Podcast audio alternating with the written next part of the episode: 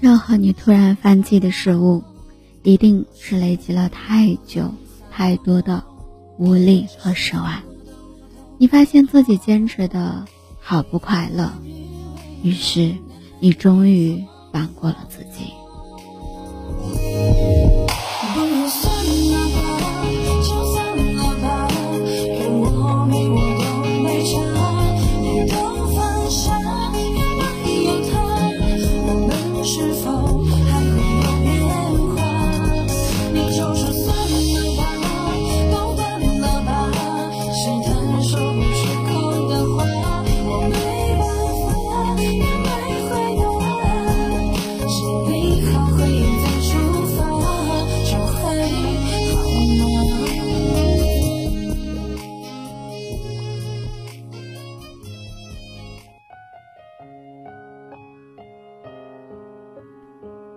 嗨，亲爱的耳朵，我是幽静，用声音陪伴着你，用音乐伴随着我们的心声。今天的你过得好吗？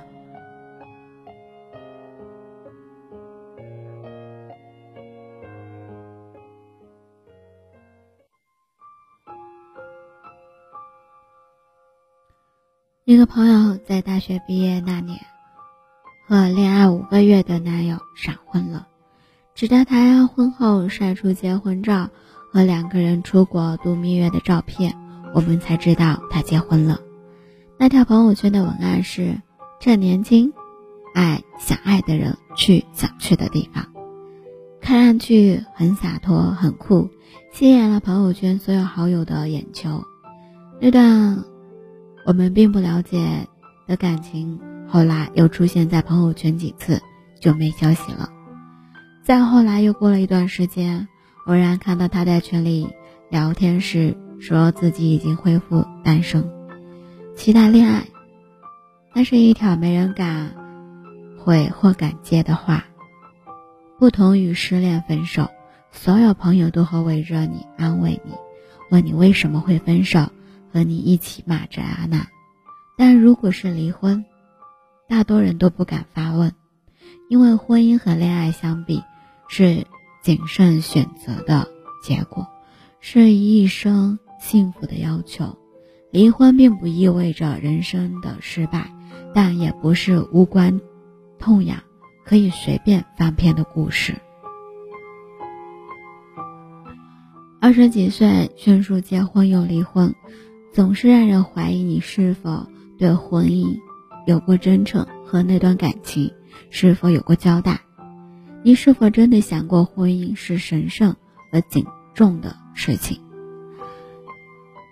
闪婚不是不可以，闪婚也有过很幸福的，但“闪”字总是让人不确定。在进入婚姻之前，你究竟有没有想明白婚姻到底意味着什么？而你有没有做好准备迎接你婚后的生活？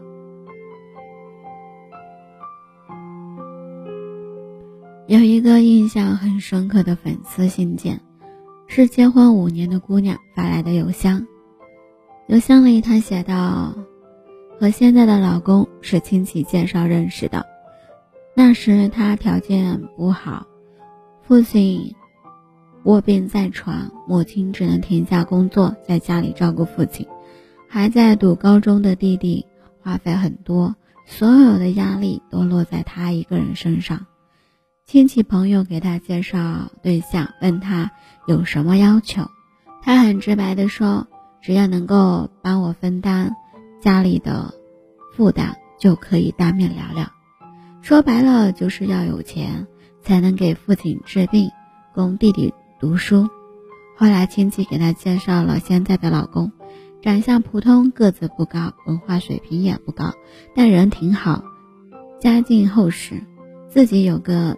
小工厂，两个人接触了没多久就决定结婚了。再后来，她老公帮她家里买了新房子，给她父亲请了个保姆，供弟弟念了大学。两个人的日子变得越来越好了。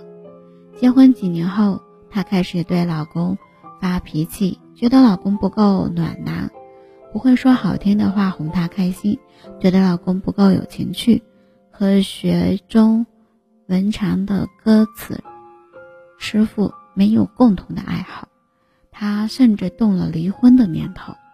直到介绍他的亲戚来家里做客，看见他们生了孩子，走出了当初的困境，和这个姑娘感慨道：“你看你现在多好呀，再也没有前几年那样愁眉苦脸的样子了。”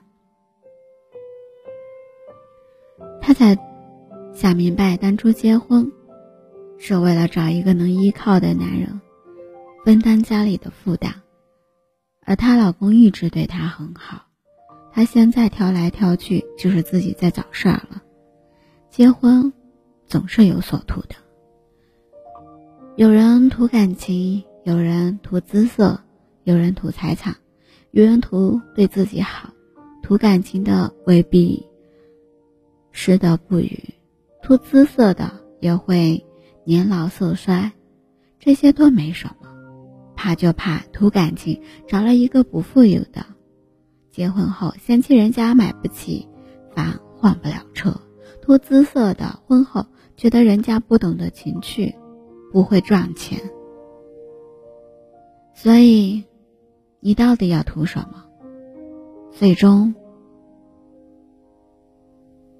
都是你的选择。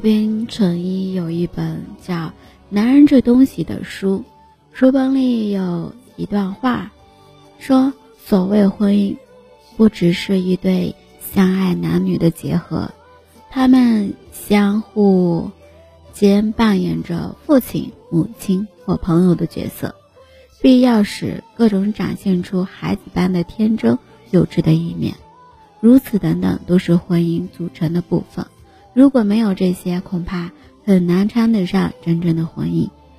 婚姻是人生的重大选择，也是重要转折。好的婚姻是美好的爱情的延续，是以一之力的变成两人共同承担，是未来的一树一饭，日升月落都与你有关。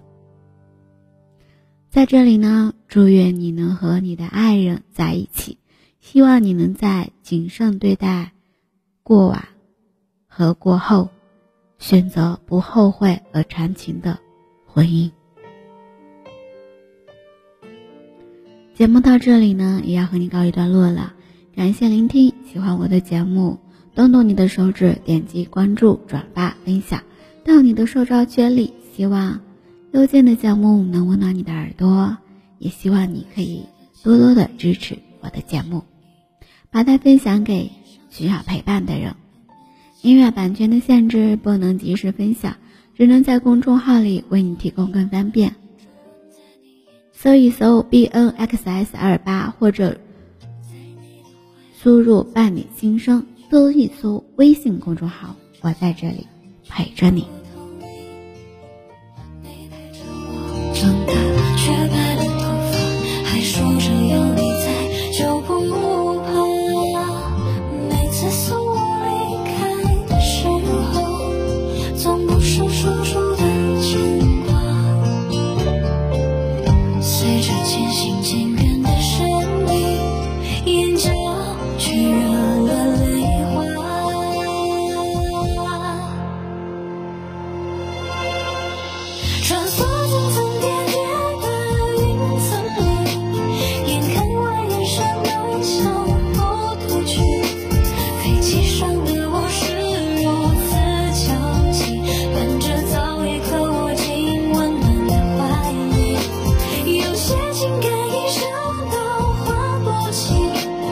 有些